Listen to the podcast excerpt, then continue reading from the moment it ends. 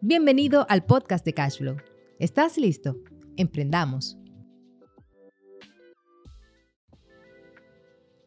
Bienvenido al podcast de Cashflow. Mi nombre es Nelson Cabrera de Cashflow y aquí tenemos a César Pichardo de The Sales Creator. César, tú no vas a hablar de ese proyecto, quizá no ahora no, pero, Pero no ahora, ve, no prepáralo bien y háblanos bien en un podcast acerca de qué es lo que es The Sales Creator. No me abunde mucho de eso, pero el que quiera ir conociendo sobre este nuevo método de creación de contenido para fines comerciales, vayan a arroba César Pibe, lo vamos a poner aquí para que me sigan y conozcan un poquito más de lo que vamos a hablar sobre ese tema. Perfecto. César, hoy tenemos un tema bastante interesante y es el tema, sabes que hace unos episodios anteriores nosotros habíamos hablado acerca de lo que era la inteligencia artificial y cómo se pudiera aplicar para los negocios. Pero en ese podcast nosotros nos mantuvimos muy aéreo acerca de cómo se aplica eso realmente a los negocios como Claro. tal. No hablamos sobre herramientas, solo hablamos sobre conceptos. En esta ocasión, nosotros vamos a estar hablando acerca de una herramienta en particular que ha arrasado con el Internet. Ha arrasado porque lo que TikTok logró en un tiempo récord, esto lo duplicó en menos tiempo. O sea que es una herramienta que ahora mismo está siendo muy, muy utilizada en el Internet. Y esa herramienta se llama ChatGPT. ChatGPT es, así como dice, parece un chat, pero en realidad tú estás comunicándote con una inteligencia artificial que sirve y tiene un, modelo de lenguaje que permite hacer una interacción con ella como si fuera un ser humano. Tú me comentabas un momento que te gustó muchísimo la película de Her. Correcto, correcto. Básicamente porque tú estás interactuando con la tecnología como si fuese como un humano. Entonces, yo creo que ahí se resume básicamente lo que es el- la inteligencia artificial. Interactuar con la tecnología como se- y, se- y que se sienta que tú tienes otra persona enfrente. Y esa película para mí estaba primero adelantada a su tiempo, Ujú. a, a lo que estamos viviendo. Y número dos, refleja la realidad en la que nos estamos convirtiendo como sociedad, pero Ujú. también a nivel tecnológico. Sí, eso es verdad. Entonces, ChatGPT básicamente es un chat, una inteligencia artificial, es- que ha sido diseñada, eh, instruida, o sea, educada, vamos a llamarlo así, para que pueda comunicarse con los seres humanos como si fuera un ser humano. Inclusive, eh, si una persona no sabe que está chateando con una inteligencia artificial, posiblemente hasta se pudiera creer que él está hablando con una otra persona, persona. eh, con otra persona Sí, sí, en sí. realidad. Entonces, esta herramienta es bastante interesante porque ahora la aplicación que uno le hace a esa es que no es solamente un chatear con una persona, sino que es una, podríamos decir, una base de datos, es un, un oráculo, así creo que era que se llamaba, que sabe muchas informaciones, las cuales ahora yo puedo interrogar, preguntar, dialogar, y esta inteligencia artificial, ChatGPT, entonces me empieza a dar respuesta. Pero sus respuestas no son como resultados de búsquedas. No, no, no, no. Su respuesta es como si fuera una comunicación, Una como si yo me estuviera hablando con otra persona. Y lo interesante, disculpa que te interrumpa ahí, que me pasó mientras lo utilizaba, es que cuando no sabe sobre un tema o no encontró la información, me dice, discúlpame, en este momento no tengo la información, pero te prometo que voy a aprender sobre eso. O sea que la herramienta que estamos utilizando hoy del chat, en 10 años o en, sí- en un año, va a ser totalmente diferente o más poderosa todavía. Porque es una tecnología que sigue aprendiendo de las interacciones que tiene con la persona que la está utilizando. Sí, definitivamente. Sabe que yo le hice una búsqueda acerca de Cashflow. ¿Qué es Cashflow? El sistema, ¿no? Y al principio salió y me dice, mira, no, no sé, no tengo información sobre lo que tú me preguntas. Perfecto. Yo pensando, seguí trabajando con la herramienta y eso. Como cuatro días más adelante yo le hice la misma pregunta. Y esta vez él me respondió, Cashflow es un sistema de contabilidad en línea que funciona en República Dominicana. Y yo decía, yo cuando me contestó, yo le dije, ¿de dónde sacaste la información? Y me dice, ah, fui a tu página.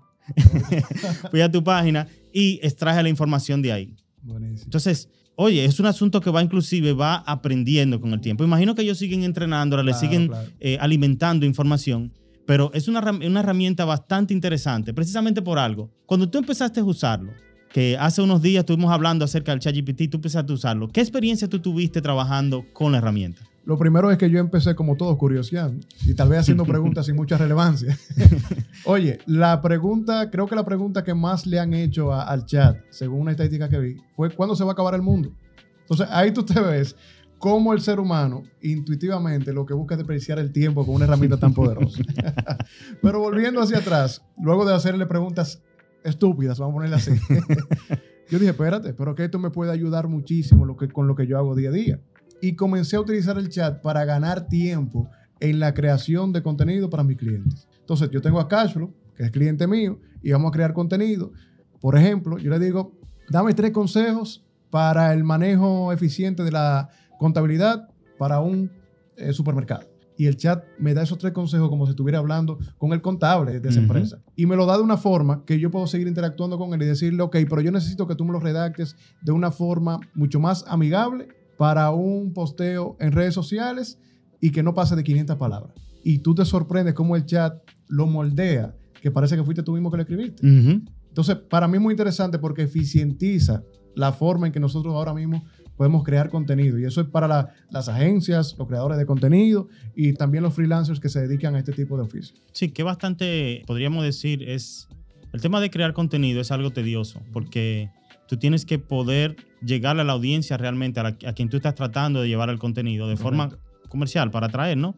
Entonces, usualmente cuando el- la persona, el creador de contenido, no tiene una idea clara de qué va a escribir o cuáles son los puntos que debe de, de tocar y eso, o finalmente tú ves como una, una pequeña des- desconexión entre el contenido y la marca. Sin embargo, con esta herramienta, cuando tú le pides información, esta herramienta va al punto. Y si tú sabes cómo hablar con ella, porque ese es, ese es un punto muy importante, si tú sabes cómo hablar con ella, tú empiezas a indagar paso por paso, él te va llevando de un punto al otro hasta darte la información que tú necesites. Por ejemplo, ¿cuáles serían las cinco cosas más importantes para un microempresario en el día de hoy? Entonces, él te declara o te va, te escribe cuáles son esas. Ahora, después de ahí tú le dices, sí, pero la número uno yo quiero que tú me la expandas. Y él te expande el punto número uno, el punto número tres. O sea que tú puedes ir dialogando con esta herramienta y esta herramienta va, podríamos decir, de general a lo muy, muy específico y muy apuntado a lo que tú andas buscando. Correcto. Entonces, ¿cómo eso nos ayuda?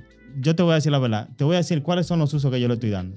Yo hice una prueba al principio que como nosotros somos una empresa de desarrollo, dije, mira, yo necesito que tú me hagas una función de programación que envíe un correo electrónico, que es algo básicamente fácil para nosotros. Y el software fue y me, me puso la función. Yo le, hice, le pedí otra función un poquito más compleja y me la dio. Y dije yo, déjame yo seguir probando, pero voy a salirme del área de tecnología porque me imagino que esa información la puede encontrar en sitios como Stack Overflow y eso. Así que empecé, mira, yo quiero que tú me hagas un artículo, un artículo que me toque cinco puntos fundamentales que debe saber un dueño de negocio. Y la herramienta me generó el artículo y yo Así lo leí y yo dije, wow. O sea, y yo le dije, tú me puedes hacer tres o cuatro posts en redes sociales sobre este mismo artículo. Y me hizo tres o cuatro posts. Y dice, esto es increíble. O sea, increíble. lo que yo me tardaba, una cantidad de tiempo, yo escribía un artículo y me tomaba un día Totalmente. porque había que revisarlo y todo eso. Con la herramienta se hizo rápido. No es que tú vas a copiar lo que está y lo vas a pegar. No, no, no, no. no. Es que tú tienes que saber qué preguntarle y luego tú tienes que saber cómo tú estructurarlo. Mira, cámbiamelo así, pónmelo de tal forma, dame este estilo, dame esto. Pero él te lo va haciendo. Claro, claro que sí. Tú sabes que también algo interesante, y comparando con Google, que creo que podemos hablar un poquito luego sobre eso, pero es que yo veo el chat ahora mismo como un maestro, como un profesor. Yo pagué a una universidad por ir a hacerle preguntas al profesor y aprender sobre un tema. Y yo lo estoy viendo así. Ah, mira, yo quiero aprender hoy sobre cómo ser más efectivo en técnicas de venta. Y yo comienzo a hablar con el chat como si fuera mi maestro en venta. Y lo que hace es que toda esa información que él tiene en sus manos sobre técnicas efectivas de venta, me la comienza a organizar. Y no es para yo copiar y pegar, porque No. como todo en la vida tenemos libros, tenemos Google, tenemos el chat, es qué tú haces con esa información y cómo tú las procesas personalmente para darle mejor uso. Yo creo que ahí está parte del poder de este chat. Sí, tú sabes también cómo yo lo he utilizado, escribiendo correos electrónicos. O sea, yo me tardo un poquito de tiempo escribiendo porque yo quiero llevar la idea correcta, yo no quiero que se malinterprete. A veces tú no sabes cómo empezar el correo electrónico. Hay gente que tú le dices, espero que tú estés bien, otros saludos, a quién puede interesar. Hay muchísimas formas de tú Claro. escribir dependiendo a quién es. Pero cuando tú le pides una información específica, mira, quiero escribir un correo electrónico a, una- a un contacto que tengo un tiempo que no lo veo, pero quiero hacer otra vez, reactivar el contacto para fines de negocios. Tú hasta le puedes decir, y la empresa que tiene es esto y esto, tú le das la descripción de lo que tú quieres y él te redacta un correo electrónico que cuando yo lo leo yo digo, yo ni yo sentándome a dedicarle una hora puedo escribir un correo electrónico así. es, así Entonces, es bastante interesante. Ahora, fíjate que tú comentabas el tema de Google, ¿verdad? ¿Qué se diferencia? ¿Cómo se diferencia un ejemplo ChatGPT con Google? Y si realmente ChatGPT va a, hasta cierto punto, como dice, a matar a Google como tal. Y te digo la verdad, en cierto punto yo puedo entender que sí, porque Google, ¿qué es? un motor de Un búsqueda. motor de búsqueda. Ahora, la información que Google te traiga depende de ti. Tú eres el que determina cuál sí o cuál no. Tiene su algoritmo que, que permite definir ah, qué cosas realmente son importantes, qué no son importantes, cuánta gente hablan de ese artículo, lo que sea. Y por eso él te pone los resultados de búsqueda primero. En el caso de ChatGPT, yo no ando buscando quizá muchos resultados, yo ando buscando una respuesta específica. Y yo puedo indagar un poco más preguntándole más. Ahora, ¿qué hace esto? Que ChatGPT nos permite a nosotros hacer una pregunta y que él condense la información y él mismo valide si esa información es Correcto. correcta o no. Y cuando no es correcta, él te dice, esta información yo no la tengo o esta información no aquello. Si hay algo que tú le dices que me ha pasado a mí, él dice una descripción del producto nuestro y habían cosas que no estaban 100%, yo le, yo le dije, mira, esta información no está correcta. Y la, el chat me pidió disculpas. Me dijo, eh, eh, me disculpa, todavía yo estoy actualizando mi base de datos y todo eso. Entonces, cuando tú buscas en Google, tú tienes que tú mismo determinar cuáles son los resultados que tú vas a Confiar en tomar. la fuente, en la fuente. etcétera. Sí, yo creo que es bien interesante. Ahora, pregunta para nosotros, para enriquecer la conversación. ¿Va esto a hacer que la gente estudie menos, que escriba menos, que cree menos? ¿Cómo tú sientes el tema? Yo tengo mi opinión muy personal. Vamos a ver qué tú, qué tú opinas. Yo pienso que sí. Yo pienso que la tecnología hasta cierto punto nos ha ido volviendo más productivo pero menos inteligente. Ok. Y te voy a explicar por qué. Cuando antes nosotros no teníamos la información a mano, no la teníamos tan fácil a mano, había un esfuerzo del ser humano por adquirir la información y por guardarla en su cerebro. Entonces tenía que desarrollar ciertas habilidades como la memoria, como la comprensión. Ahora hay un problema con el tema de esta información, de estas herramientas. Y es que ya yo no tengo que pensar. Y eso es un tema. Hay personas que van a utilizarla para haciéndole las preguntas adecuadas, sacando la información que ellos andan buscando, podríamos decir de general a detallada, a indagar y todo eso. Pero las personas normalmente lo que van a hacer es, voy a la universidad, tengo que hacer una- un monográfico, tengo que hacer un documento, un papel, no, para entregar. Y al final de cuentas lo que yo voy a hacer es que voy a ChatGPT, lo voy a tirar, ChatGPT me va a generar ese conocimiento, ¿verdad? Yo tomo eso y obviamente tú puedes tener quizá un tema de plagio con ChatGPT, porque mucha gente hace la búsqueda, aunque él la cambia de un usuario a otro. Pero hay otras herramientas ahora que me agarran lo que ChatGPT me genera, yo lo paso por esas herramientas y él me le quita el problema del plagio. Plagio. Entonces, tú vas a tener muchas personas pasando con muy buenas notas, solamente en el ámbito universitario, Sí, sí. pero sin nada de conocimiento. Eso va a volver mucha gente expertas que no saben nada. Estoy de acuerdo con tu punto. Pero le agregaría también una forma de verlo, que es como yo he venido analiz- analizando en los últimos días. El ser humano en primero empezó con la escritura, con- cuando aparece el papel. Luego, libro. Luego viene la biblioteca. Luego viene condensar lo que está en una biblioteca en una enciclopedia. Luego vienen cartas, en los tiempos de cartas, los 28, bla, bla, bla. Luego pasamos a Google y ahora vamos a estar en, en el chat, en la inteligencia artificial. ¿Cómo yo veo esto? Es que siempre el ser humano ha tenido la forma de almacenar la información y tener mucho más acceso a ella históricamente. Ahora, lo que me parece interesante de este proceso, para evitar lo que tú estás planteando, que creo que para allá que vamos, por cómo va la sociedad, pero para que nosotros como profesionales evitemos que nos pase eso, es que tenemos que evolucionar con la tecnología y el nuevo método de almacenamiento o acceso que tenemos a ella. ¿Por qué? Porque si ahora tenemos un chat que nos facilita el acceso a la información, nuestro rol como profesionales y como seres humanos es cómo esa tecnología yo la utilizo para pensar mejor. Tengo más tiempo, tengo más facilidad de tener acceso a la información, entonces cómo yo puedo pensar de una forma más interesante. Entonces, para mí ese es el gran reto que tenemos nosotros, para no acomodarnos a, a una tecnología que nos pone en bandeja de plata toda la información. Sí, definitivamente. Que algo sí que tiene es un ejemplo de positivo y es que yo puedo acceder a la información que yo necesito cuando yo la necesito. Que eso es algo que, por ejemplo, las universidades y los centros de, educativos nos pasan por un programa, ¿no? Un programa educativo. Y yo veo información teórica sobre cosas que yo no voy a aplicar, sino 5, 6, 7, 10 años más adelante. Aunque me queda la base, yo tengo que volver otra vez a consultar. En este caso, nosotros podemos consultar información hoy para un problema que yo tengo hoy. No almacenar algo en, en mi cerebro que luego yo no voy a utilizar. Quizá lo utilice cinco años o quizá nunca lo Ni utilice. en tu cerebro ni en la computadora, ni en la memoria. Yo leí un libro hace seis meses y quería refrescar un concepto del libro, puntual de un capítulo de ese libro. Y yo busqué, ¿qué plantea el autor tal en su libro tal sobre el tema tal? Ah, él- y me lo pone igualito y, de- y yo confirmé y lo hice para confirmar también. Y me estaba diciendo lo mismo. Y entonces me lo pudo resumir incluso. Y entonces, como tú dices, yo no tuve que ni almacenarlo aquí, ni almacenarlo en una memoria, en, en una computadora, sino que refresqué la información de una forma inmediata hablando con el chat. Pero te funcionó porque ya tú habías leído el, el documento. Ah, no, claro, O sea, claro. ChatGPT en realidad debe de verse, yo apoyando el punto que tú comentas, debe de verse como una calculadora. Si antes yo tenía que hacer cálculos de forma manual para llegar a un resultado, ahora yo, yo me elimino el 80% de ese esfuerzo y ahora le dedico ese 80% a algo mucho mayor. Mucho mayor. Ahora no tener que dedicar el tiempo a eso. En el caso, tuviste la película de Hidden Figures, eh, figuras Sí, ocultas, sí, sí, sí. que eran de las mujeres que ayudaron, que eran las matemáticas que ayudaron a subir el primer cohete al espacio. Pues fíjate que al principio esas mujeres lo que hacían era que hacían cálculos matemáticos de manera manual y se tomaba mucho tiempo. Cada vez que había que descifrar un cálculo, esas mujeres eran muy inteligentes, pero tenían que hacer mucho procesamiento manual. ¿Qué pasa? Que cuando llegó el primer mainframe, que es la computadora que ellos tenían ahí, cuando ellos empezaron a programar esa computadora, esa computadora podía hacer los cálculos tan rápido que ya no había que dedicar tanto tiempo y tanto esfuerzo en esos cálculos. Y ellos se concentraron mejor en qué? En perfeccionar las otras cosas que dependían de esos cálculos. Claro. Ahora, el problema de la naturaleza del ser humano es que tú vas a tener seres humanos que van a querer lograr objetivos y otros seres humanos que van a querer pasar cosas.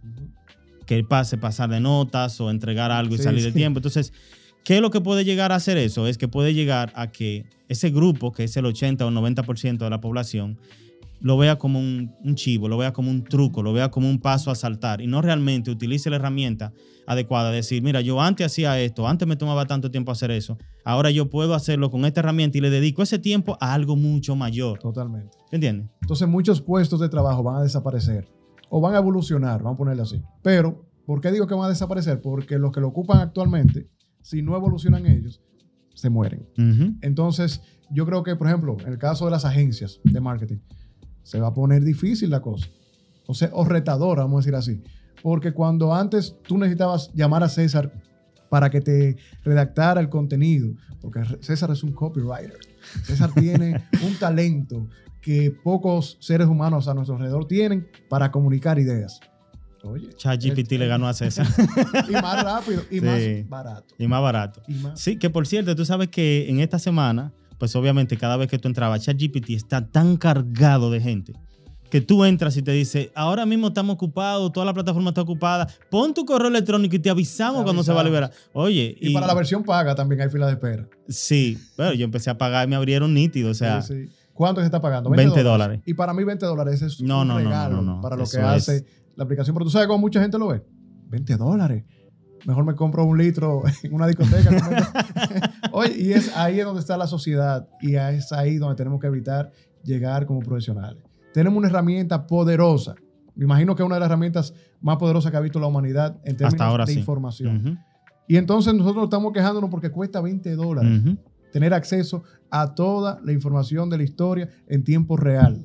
Desde que pusieron el link premium, y yo vi que eran 20 dólares, yo dije, eso vale la pena. Claro. Tú sabes la cantidad de tiempo que yo he economizado en escribir email para contestar a la persona, en solicitudes, en contenido, en, o sea, ya ahora hay que tener un poco de miedo, porque eso está tan avanzado que ya tú no sabes qué es lo que te está llegando realmente salió de ChatGPT. Y de hecho, te voy a decir algo, César. Eso, eso ya ha estado en formato, como uno decía, eso es open source, eso es esto. Quien está detrás de eso, en realidad, que ha invertido más en Microsoft. Microsoft quiere integrar ChatGPT con sus herramientas de oficina. ¿Usted se recuerda el clip? Que uno le preguntaba cosas en el. Office viejo. Ujú. Bueno, ellos pues, también introdujeron Cortana, que era también un asistente para el Windows. Ellos quieren es enganchar esta información que es de lenguaje humano, ¿no? De comunicación humana, y enganchárselo a las herramientas de ellos y ponérselo un ejemplo a Cortana. Entonces ahora cuando tú estás, tú le estás preguntando, quien te está contestando ya no es un chat que te está escribiendo, ya es Cortana que te está hablando. Ya estamos llegando a ese punto. Entonces, esa herramienta ahora mismo la están abriendo para integrarse con otras herramientas. Ya hay un plugin para Gmail para que cuando alguien te escriba un correo electrónico, el chat GPT te dice, mira, tú puedes contestarle eso. Ya tú tienes eso para herramientas de, de gestión de redes sociales. También ya están integradas. Y está integrada en muchos lugares donde antes tú tenías que escribir. Ahora ya tiene eso. Un ejemplo, Notion lo integró. Y ya yo lo veo en Notion. Yo utilizo Notion para escribir. Y ya Notion tiene que, ah, tienen inteligencia artificial que es enganchado con OpenAI. Ok. Y ya cuando tú estás escribiendo, él te dice, te sugiere o tú le preguntas, mira, yo quiero escribir esto, o escríbeme esto, o dame esto. Y ya él lo hace. O sea, ya esas herramientas están llegando a las herramientas que utilizan las personas cada día. Totalmente, totalmente. Eso es increíble. Sí, y es como yo digo también el, el ejemplo del, del martillo y el carpintero. El martillo es una herramienta. Cómo tú la utilizas es que va a hacer la diferencia. Porque donde yo tengo cierto, ciertas res- reservas con cuando decimos que ahora todo el mundo va a ser experto sin saber nada. Yo no estoy de acuerdo con eso. Yo creo que, al contrario, el que va a ser experto ahora es que tiene la oportunidad de potenciar su talento. Y el que seguía sin saber nada, ahora es que va a demostrar su incapacidad de procesar la información y aplicarla en el terreno. Entonces, para nosotros, que somos personas que siempre estamos buscando aprender y estamos buscando aplicar nuevas herramientas, yo creo que esto va a ser un antes y después en nuestra profesión. Entonces, ahora hay que hacer algo. O sea, ahora hay que ser un experto preguntándole a ChatGPT. ¿Cómo yo le pregunto? ¿Cómo le pregunto mejor? Fíjate que nos, eh, tú el que trabaja con Google, hay personas que te dicen, no, pero yo lo busco y no lo encuentro. No lo encuentro. Pero es porque uno se ha hecho un experto en saber qué preguntarle a Qué Google. Ahora hay que hacerse un experto en cómo hablar con ChatGPT para sacar lo que realmente uno necesita. y tú sabes lo más importante, y es saber lo que uno necesita. Tú como profesional, que hemos hablado muchísimo, tú siempre saltas con conceptos, con preguntas, con, con reflexiones, pero es que tú sabes muy bien lo que tú estás buscando para crecer. Ujú. Entonces, la mayoría de personas no sabemos qué es lo que necesitamos para crecer. Entonces, hasta que no identifiquemos para qué yo necesito esa herramienta en mi negocio, no le voy a sacar el provecho. Sí, sí, eso es como un violín muy caro en la mano de una persona que no sabe tocar violín. Entonces ahí es que viene el tema. O sea, el tema es que hay que aprovechar esas tecnologías, hay que tratar de aplicarlas, un ejemplo, a los negocios. Ahora el ChatGPT, aunque usted entre directamente a la página de ChatGPT, usted va a tener como quiera acceso a través de otras herramientas que ya la están integrando. Claro. Ya eso se está diseminando en la población general y usted tarde o temprano va a terminar escribiendo email por ChatGPT, escribiendo contenido, posts de redes sociales y todo eso en esta herramienta. Entonces, no sé, César, el tema es bastante interesante, Es y podemos... Y es amplio. Y es amplio, muy sí. amplio. Y bueno, y sobre todo estamos aprendiendo sobre el tema. Y so- simplemente lo estamos compartiendo para que comiencen a aprender. Comenten aquí debajo lo que, lo que están aprendiendo y vamos a seguir hablando sobre eso porque creemos que es una herramienta que sigue evolucionando y que va a revolucionar la forma en que como profesionales nosotros seguimos comportándonos. Y ya ustedes nos van a ver curso de Excel. Ahora van a hacer curso de ChatGPT. Ya hay cursos. Ya lo hay. Ya, ya, vi tres cursos de. ChatGPT, sí. Bien interesantísimo. Así que sigan aprendiendo. No sé si tiene algo más que agregar. No, sí, vamos a dejar el link para el que todavía no ha llegado y no lo ha visto, todavía no lo ha, no ha interactuado con él, para que puedan entrar y por lo menos hacer la prueba. Si quiere, ya después de ahí pues, lo puede utilizar o lo puede utilizar como nosotros lo, lo hacemos, puede pagar. O puede también utilizarlo en herramientas como Notion o, o herramientas que ya lo están implementando. Claro. Así que le vamos a dejar el link y le deseamos, queremos que ustedes nos dejen su comentario después que lo utilicen, cómo lo está aplicando en su negocio, en su vida, la herramienta de ChatGPT. Entonces Vamos ya ustedes saben, hasta la próxima. Hasta la próxima.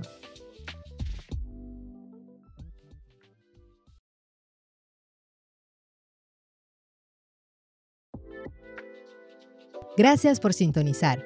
Puedes ver episodios completos de este podcast en youtube.com slash cashflowdeo. También puedes seguirnos en las redes sociales en arroba cashflow.deo. Si quieres saber más sobre Cashflow, el software contable en la nube, visita nuestro sitio web en www.cashflow.deo. Hasta la próxima.